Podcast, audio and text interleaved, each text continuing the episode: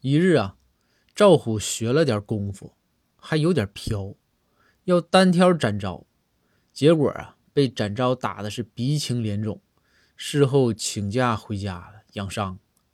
包公呢，就带着公孙过来探望，看着这赵虎啊委屈的小表情，包公是哈哈大笑，然后吩咐公孙说：“你看看赵虎家里有没有鸡蛋，给本府拿过来。”公孙呐，将赵虎家里头十多个鸡蛋端到包公面前。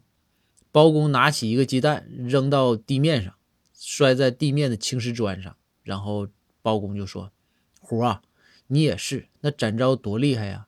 你看看，就鸡蛋碰青石，谁会碎呀？”不等赵虎回答，包公啊，把公孙手里十多个鸡蛋全摔在地上，全都碎了。